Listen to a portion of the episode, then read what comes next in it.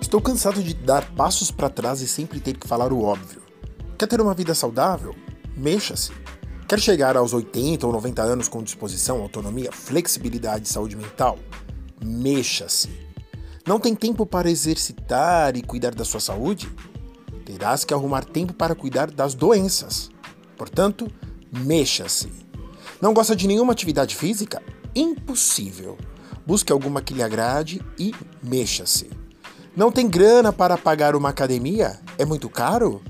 É muito mais barato quando comparado com aquele lanche de fast food que não lhe traz benefício e ainda acentua a sua perda de saúde. Portanto, mexa-se.